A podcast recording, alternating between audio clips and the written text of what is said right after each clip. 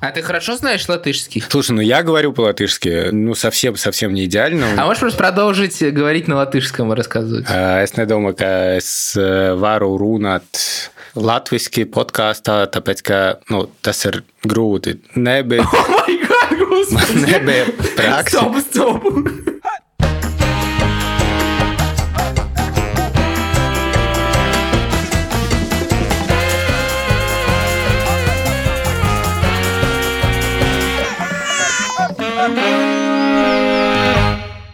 Привет, меня зовут Александр Борзенко, это подкаст «Первороди», подкаст о родительстве, где мы не даем никаких советов, а только делимся своими тревогами, переживаниями и разными историями. Детей, которых я постоянно обсуждаю в этом подкасте, зовут Петя, ему 15 лет, Тише 12, а Мане 10. Меня зовут Юра Сапрыкин. Я здесь делюсь своими тревогами и разными историями про своего сына Леву, которому 4 года и 4 месяца. Ну, не только про Леву, еще про себя и еще про себя.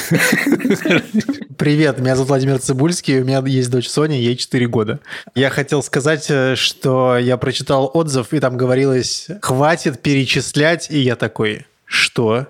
И подумал, знаешь, типа речь про детей. э, И, не, ну нет, там была речь, хватит перечислять подкасты знакомых, которые вы слушаете. И я такой, типа, что? Все равно. Но потом нам написали классный коммент в чат. А, кстати говоря, в нашем канале, который не обновляется с Первороди в Телеграме, есть чат. И туда нам написали, что я прочитала комментарий, что кто-то не хочет, чтобы вы перечисляли, а мне очень нравится, когда вы рассказываете историю про Красильщика, про Поливанова и про всех ваших остальных знакомых, которые тоже ведут подкасты. И я подумал, вот, вот это хороший комментарий. А, кстати, я же был недавно у них в подкасте, собственно говоря, в этой новой волне, где мы обсуждали службу поддержки, там, где я работаю сейчас вместе, собственно говоря, с Красильщиком и Поливановым, и как мы помогаем людям, и как мы делаем медиа про это.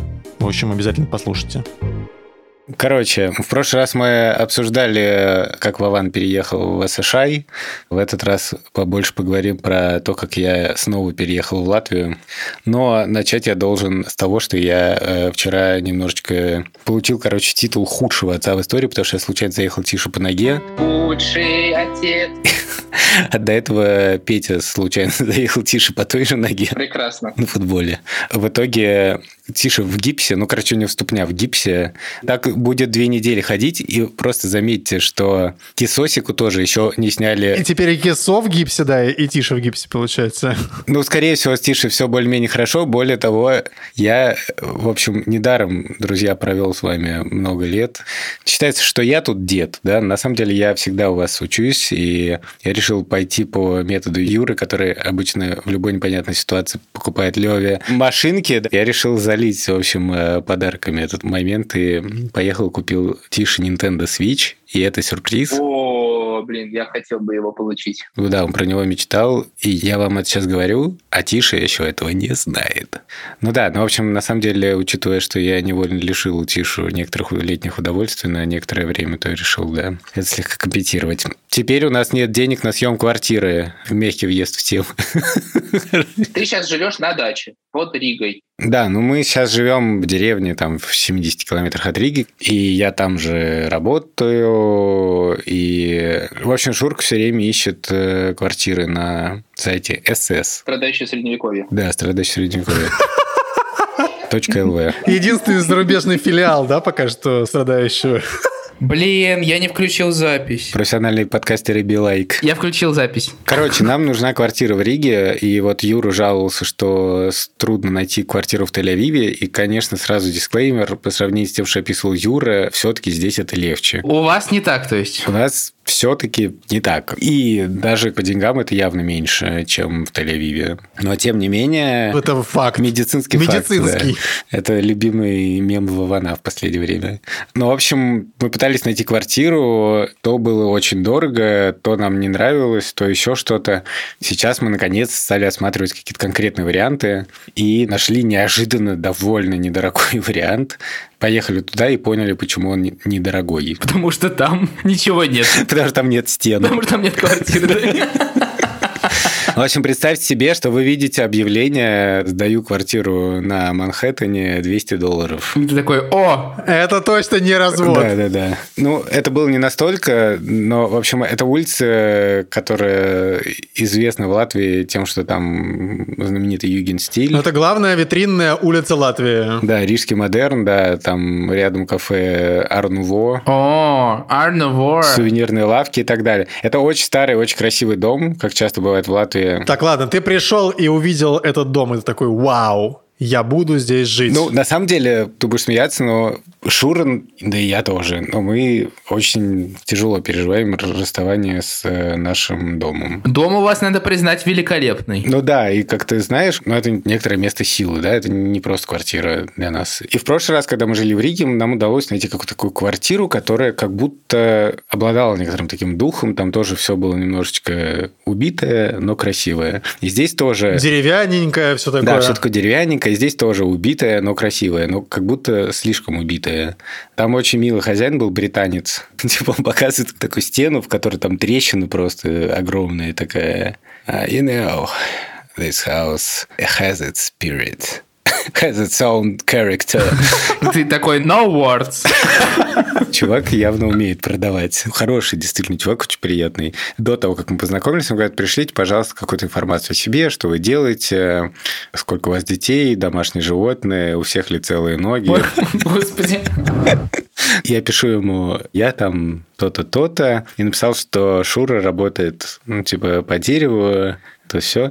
И он, типа, не ответил. Понимаете, это такая сложная задача, когда тебя арендодатель говорит, расскажите, есть ли у вас дети и есть ли домашние животные при съеме квартиры. И ты такой, да, есть, Э, трое, животные, да, есть кошка. И я это все написал как-то, максимально пытался это подать, чтобы... И он просто замолчал после этого. Я думаю, ну, все понятно. В общем, я думаю, что он... Все с ним ясно. Все с ним ясно, да. А оказалось, что вообще окей, и с детьми, и с животными, все что угодно. А тот факт, что Шур работает по дереву, он принял явно близко к сердцу. Он говорит, ну да, вот на кухне здесь окно немножечко, ну вы знаете, ну зимой может быть холодновато, но может быть ваша жена его починит. Великолепно. Она как раз деревянная. Ну, в общем, да, если коротко, мы пока не сняли квартиру, но мы занимаемся этим. А, я слышал, ваша жена работает по дереву. Так э, я как раз хотел вам сказать, что здесь у нас э, печное отопление, вам пригодятся дрова. Слушайте, я не рассказал же самую гениальную историю, простите, про съем квартир. Как только мы сюда приехали, один человек, с которым мы только-только познакомились в Риге, я ему там звонил узнавать что-то по поводу работы, еще что-то. Он говорит, слушайте, а вам нужна квартира? Вы дешевле не найдете. Реально, это уникальное предложение. Я как бы поехал смотреть с Петей. Мы заходим, и это реально стадион. Гигантская квартира, абсолютно гигантская, где буквально есть шубохранилище. Я сейчас не шучу. Это в смысле там типа несколько помещений специально для одежды. Скажем так, там комнат только для одежды больше, чем комнат для детей, которые мы сейчас ищем. Просто чтобы вы понимали. Я продолжу описание. Мы такие с Петей входим, там такие вот просто вот эти, значит, помещения и три ванны и отдельный кабинет, и там буквально кресло из кожи, это явно какой-то крокодил. И там типа гигантский телек, барабанная установка, шкаф для вина, кофемашина. Я так типа спрашиваю цены, и оказывается, что цена сильно ниже рыночной. Можешь еще раз повторить? Сильно ниже чего? Жопу, Юр. Рыночный. Рындошный. Рындошный. Короче, не знаю, как это описать. Как будто мы попали в расследование Навального. Там такой дворец.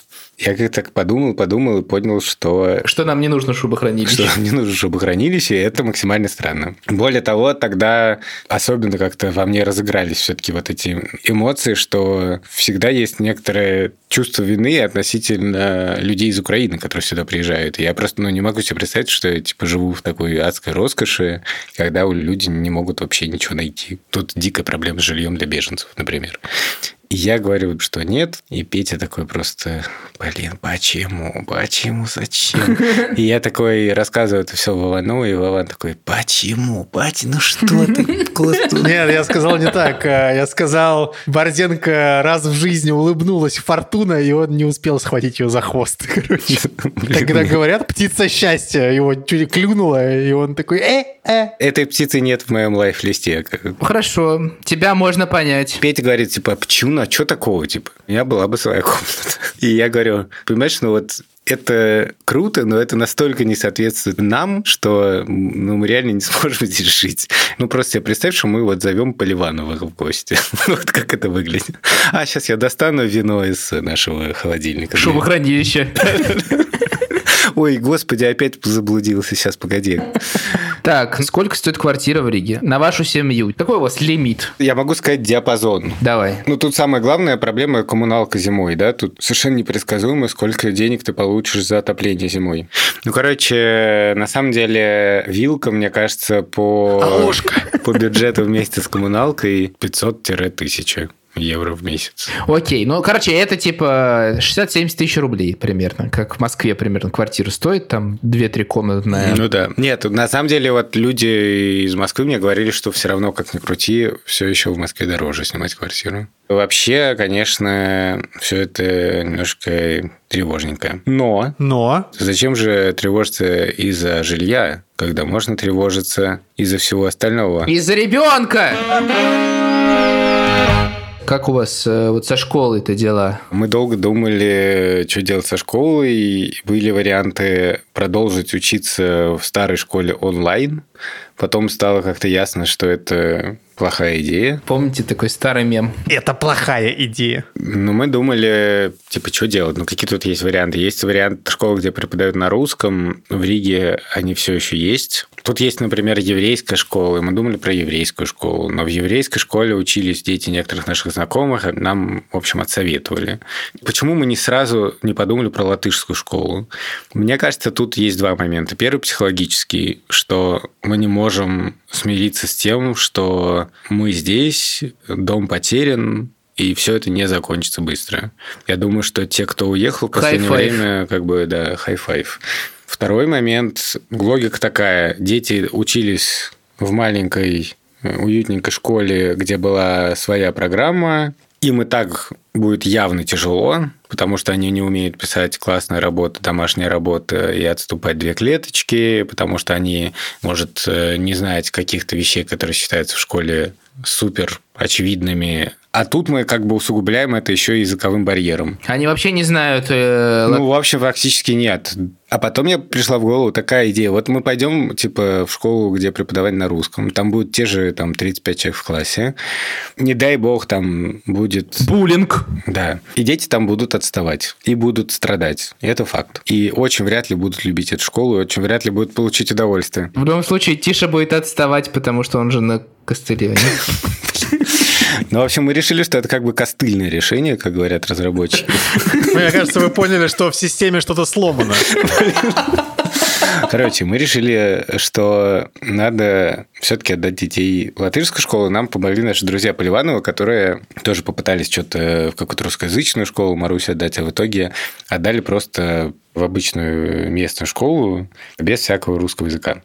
Логика была такая, что да, дети будут отставать, но мы такие будем говорить учителям, вы же понимаете, им, им сложно, потому что другой язык, но мы работаем над этим. И на первые пару месяцев этого должно хватить, по моему плану. Слушай, ну если бы я был твоим терапевтом, я бы сказал, так посмотрите, у вас уже есть план.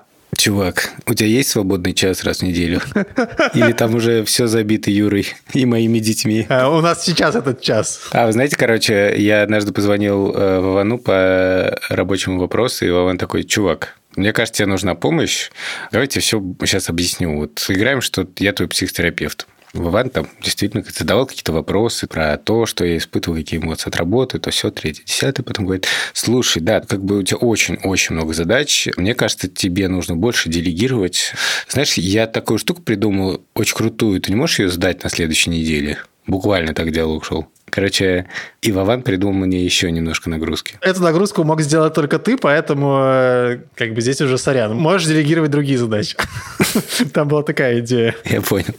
Короче, Вован – великий коуч. Обращайтесь. Пожалуйста, пишите в Телеграм. Вован собака I'll change your life. Princeton Academy.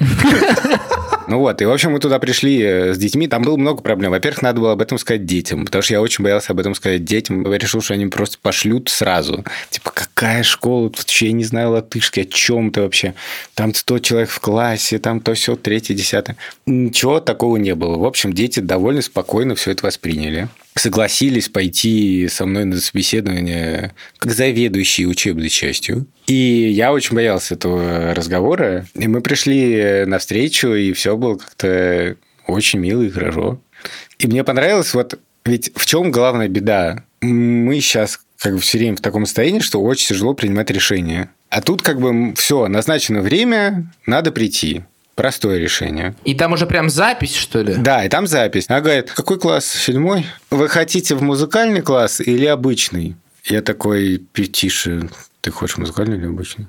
Говорит, а можно потом решить? Я говорю, а можно потом решить? Нет, потому что потом уже будет поздно, будет много людей. Я говорю, я говорю, тише, ну что, наверное, обычный. И заведующая говорит, а я вам не советую обычный. Я говорю, а почему? Он говорит, ну, потому что там много народу, и Вообще такой класс непростой. Я говорю, это музыкальный. Все, Говорит, ладно, здесь заполните. Так, угу, угу, угу. Ну, тут распишитесь, как в паспорте. Да, да, С как доллар. Ну, и Мань там записали в обычный класс, потому что там вместо музыки рисование. Маня любит рисовать, супер. Ну, короче, это на самом деле круто. И мы были с собой ужасно довольны с Шурой и с детьми, мне кажется, тоже. Но когда, когда мы вышли из школы, правда, Маня такая просто говорит, пап, слушай, ну я правильно понимаю, что я могу отказаться? Я говорю, о... А такой, нет. Нет этого права. Ты что, не слышала, что тетя сказала? Я сначала сказал, слушай, ну, честно говоря, и такой думаю, блин, мне потом надо будет рассказывать об этом в подкасте «Первородие». Я такой, ну, конечно, мы тебя не потащим туда силком. Прекрасно работает подкаст. Не всегда.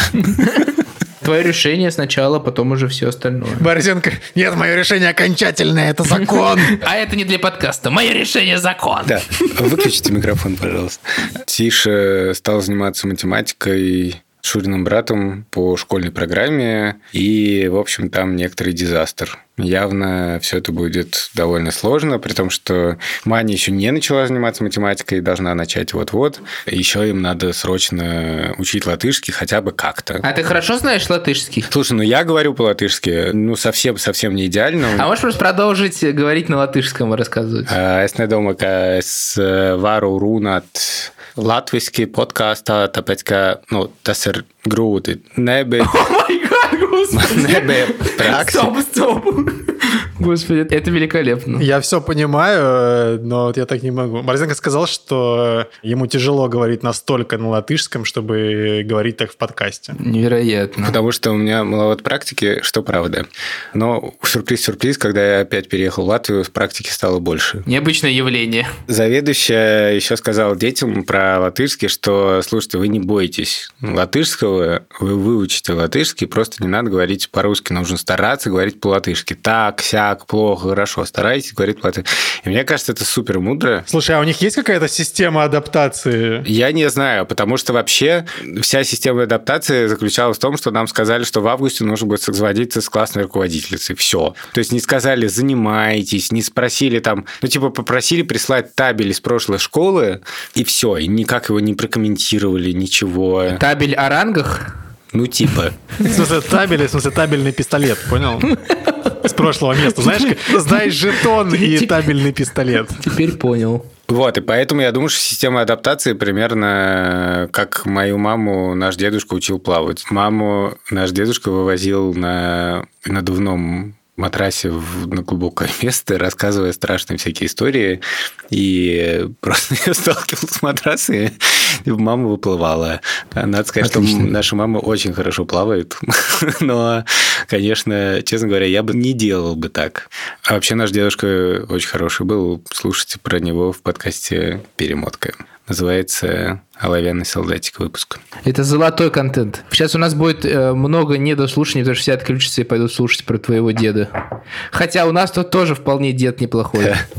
Ну вот, и я думаю, что да, примерно по такой методике будет адаптация. Нас Шура периодически накрывает. Мы там вяло пытаемся понять, как заниматься с детьми латышским, то все, третье, десятое. Потом вдруг там, типа, а что будет? Ведь все это какой-то полный кошмар. И самая главная проблема в плане родительству, что опять получается так, что какой-то галимый патриархат. Ну, типа, я буду бесконечно пропадать на работе, а скорее всего всякие школьные заботы упадут на Шуру, и это ее опять будет очень сильно сковывать в плане профессиональном. Короче, давайте так договоримся. Вы ко мне приходите на парную терапию. Напомню, Вован собака I'll change your life.lv.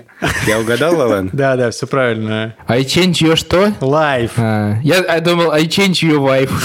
Ну, типа. Ой-ой-ой. Шутка из Comedy Club. Абсолютно, да-да-да, просто... А, Нет, я хотел сказать, что давайте зафиксируем просто в подкасте, что в сентябре Борзенко идет в школу, вот. Чтобы он потом не говорил, ой, я там это самое, я работаю. Я считаю, что э, адаптацией должен Борзенко заняться, короче.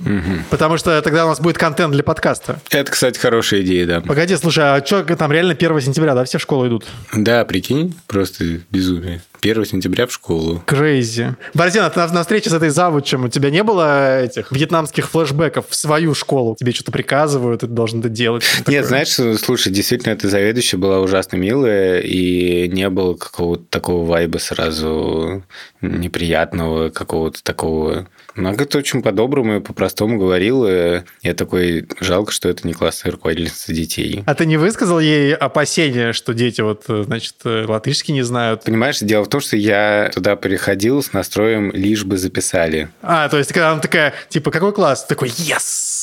Любой! На каком музыкальном инструменте ваши дети играют? Да.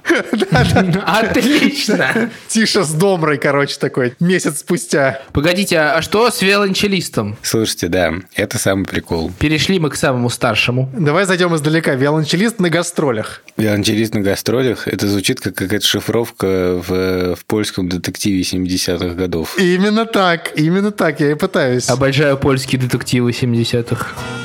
Wabank, to właśnie to wabank, wabank, co owej nocy się zdarzyło.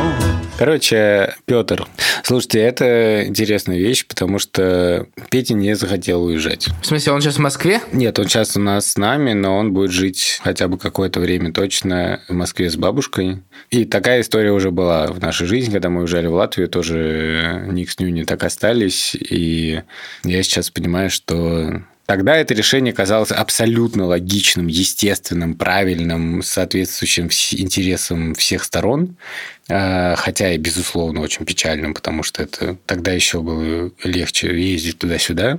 Вот. Но задним числом я думаю, что можно как-то было все это иначе придумать. Не знаю, а может и нет. Не знаю, сложно сказать. Но суть в том, что сейчас это решение тоже кажется как будто таким.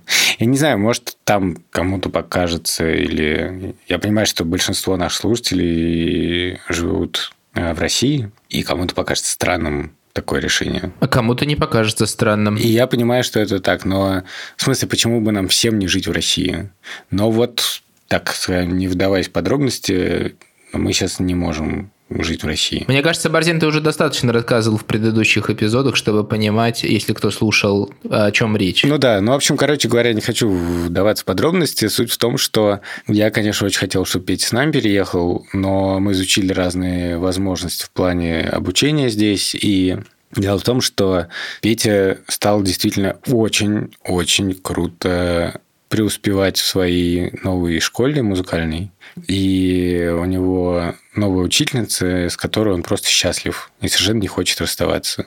У кого дети музыканты, я думаю, все поймут, что в 15-летнем возрасте так бывает не всегда. Обычно в этом возрасте дети бросают музыку, а то и раньше. И если вдруг появляется реальное вдохновение, и реально ребенок хочет ходить и заниматься музыкой, и занимается сам дома, то это очень круто. И я хочу еще сказать, что это очень большой успех Шурин. Да, в смысле, что это, безусловно, во многом ее труд, то, что там Петя занимался, Шура там общался учителями бесконечно, там то, все, третье, десятое. В общем, я так стоял сбоку припек и хвастался сперва ради. То есть э, выполнял все нужные вещи каждому мужчине. Да-да-да, чек-лист как бы отца. Это ирония, сарказм. И поэтому я очень как-то четко понимал, что все это просто силовым образом разорвать, э, убрать и так далее, это неправильно. И так не получится. И поэтому надо идти на какие-то компромиссы. И вот компромисс будет пока выглядеть так. Надо сказать, что Петя, мне кажется, сам в восторге от того, что он будет жить более самостоятельной жизнью. Конечно, там будет бабушка и Анюня э, с ником, но тем не менее. Но надо сказать, что Петь как никто просто, мне кажется, приспособлен к этой жизни, потому что Петь, конечно, супер самостоятельный чувак, какой-то такой ответственный. Короче, с одной стороны тревожимся, с другой стороны гордимся. Вот так- такое положение. Гордимся и тревожимся. Да. Ну что же, можно сказать, что это новая глава. Да, это, безусловно, новая глава нашей жизни, и мы никак не врубимся в том, что это новая глава, и все время... Мы никак не врубимся, что, что написано. Да, никак не врубимся, как она называется, и типа Не, ну глава называется «Виолончелист на гастролях», в смысле. Новые надежды. Слушайте, помогите мне придумать какой-нибудь... Мы сейчас тише будем дарить Nintendo, и мы очень хотим, чтобы это был сюрприз. Помогите мне, как это все обстроить. Может, как-то подложить в гипс. Хотя, с другой стороны, я помню, как вы придумывали квест на Тишин день рождения. Такой думаю, может, не стоит? А давай, давай свич закуем в гипс. Мы скажем, чтобы тебе было не одиноко, короче, мы сломали еще одну вещь, вот. И он такой, типа, о господи, что вы сделали, что это за гроб? Потом разбивает его, а там свич. Сломанный, залитый гипсом. типа. А там гипсовый свич. Пластинка. Мне кажется, надо просто на скорость соревнования сделать. Дети, кто первый добежит до вот этого его пакета, Тот Nintendo Switch и получит. Погнали. Да, да.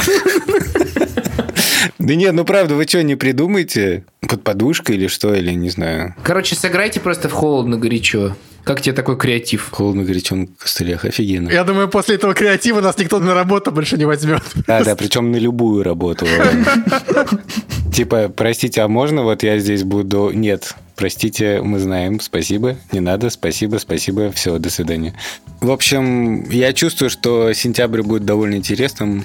Будем держать вас в курсе событий. Это был подкаст «Сперва ради». Пожалуйста, пишите в наш недействующий Телеграм, подписывайтесь на наш неработающий Инстаграм и на другие каналы. Пока. До следующей недели. В следующий раз мы выясним, как же Юрий Сапрыкин, младший, обосновался в земле предков. Привет, мы в Татарстане! Короче, эм, спасибо, что слушаете наш подкаст. Спасибо, что слушаете подкасты «Либо-либо». Спасибо, кстати, студии «Либо-либо», нашему редактору Андрею Борзенко, нашей продюсерке Рике Кремер, нашей продюсерке Юлии Яковлевна. А еще хочется сказать спасибо нашей саунд-дизайнерке Нине Мамотиной, а Ильдар Фатахов пока занят другими делами. Спасибо всем. До свидания. Всем счастливо, всем пока. Слушай, а свич это выключатель же? Может быть, про выключатель что-то нужно придумать? А Гибс, э, это же как Мел Гибсон. Может быть, что-то как-то Мела Гибсона подключить? Я думаю, что я найму другое ивент-агентство. Слушай, я сейчас понял, что Мел Гибсон одновременно мел и гипс. Все, мы заканчиваем.